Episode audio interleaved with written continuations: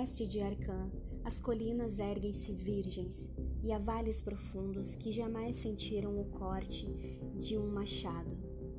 Há estreitas ravinas escuras em que as árvores se inclinam de forma fantástica e onde pequenos regatos correm sem nunca terem refletido a luz do sol. Nas encostas menos acentuadas estão antigas fazendas feitas de pedra, com chalés cobertos por musgo, soprando eternamente os segredos da nova Inglaterra, que se abrigam por entre as saliências.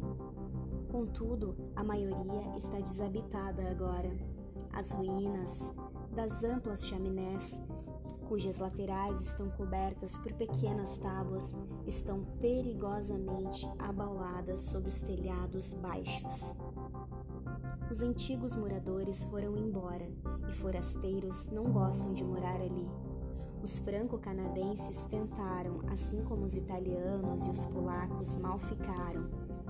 Não é por nada que possa ser visto ou ouvido, mas é por causa de algo que pode ser imaginado.